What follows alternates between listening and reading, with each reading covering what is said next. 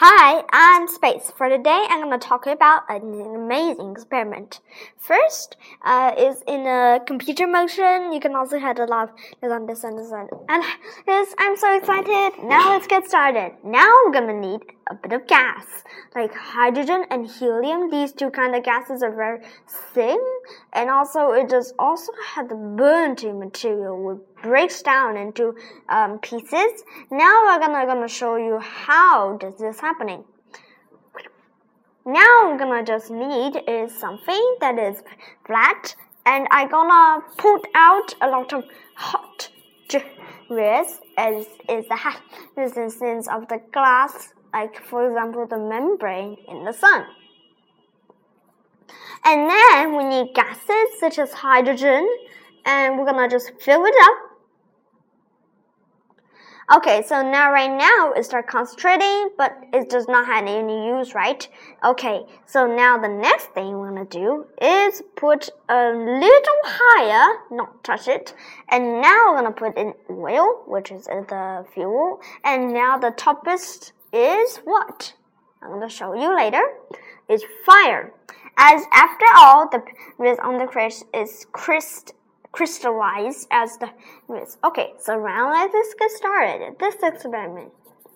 The oil is gonna be concentrated. So when the oil at first touches to the light, the light is on the base by up by acting the crystal as after all it start to burn anyway and it, it start to working right? And now I'm gonna gonna burn it up. See? This fire is gonna burn it out in hydrogen and helium tensitite using the wind as a this of the solar wind blew the material whereas the hydrogen burned it up and now start to get the solar fusion. The solar fusion is a very simple variation of this is of the heat but the heat is start to get downer and downer. Okay. Stop a little while. Okay, so right now we're gonna just clear this off, and now we're gonna think of thinner, and of course wider. I'm gonna get take three of two, and also with fire. This is a little because it is expanding. So we already know it's expanding. So we're gonna burn it up as another kind of fuel again. Now is the the problem is is that it is not there's an entrance. It does not had the and and and evidence.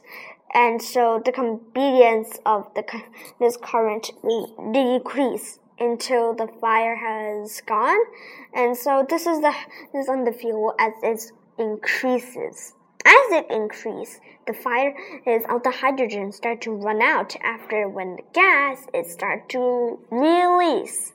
Uh, the gas is start to being released off, and as the oil turns into the core, as the, it, that as this happens, the gas should might be expanded out into the half of the station this expansion into like the mechanism is making more heat, and of course, is in the mechanism. This is the sun model.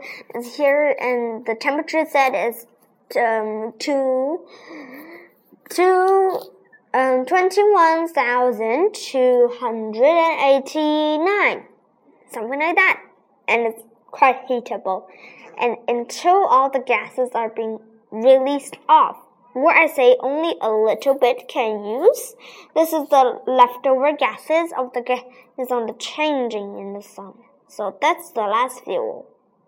Until all the fuel have been burnt away as an individual could, and the mixture will just only left a few of the materials is just this. But also we have atoms, which is releasing these, after all, it's all releasing some power. This is using oil as a mixture. You can also turn on others. But anyway, okay. And now these atoms also create hydrogen, let it burn.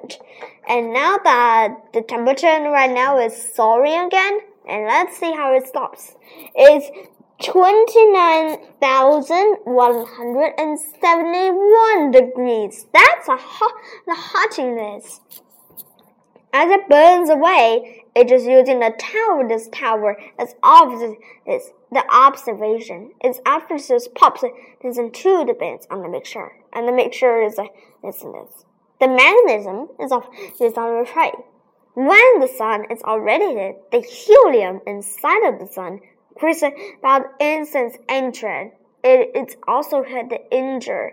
The injure of the gas is expanding.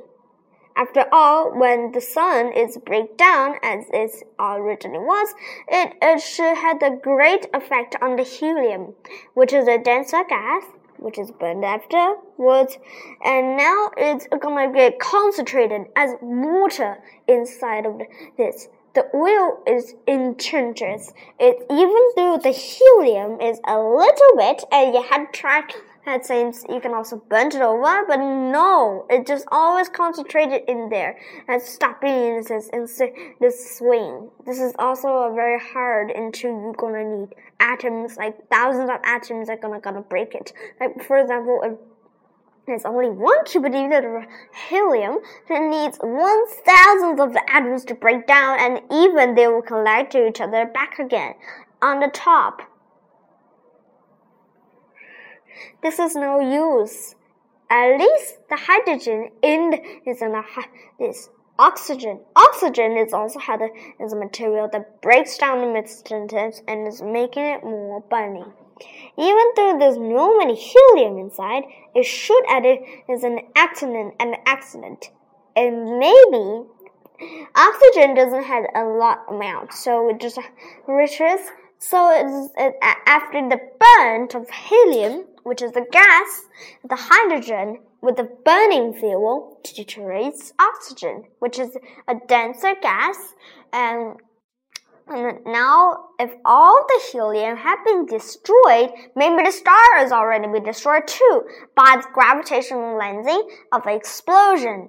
This explosion has triggered this is of immense after it starts to get light and heat, of course, like the sun, uh, the sun is already had a lot of energy right now, and that is a very activate because a lot of atoms right now is are burning, and of course there's a lot, lot of energy. Of course, there's a lot of oxygen and oxygen is a hot is a gas. So any kind of heat can also trigger this and start to burning to the material and burn the oxygen right over on the top.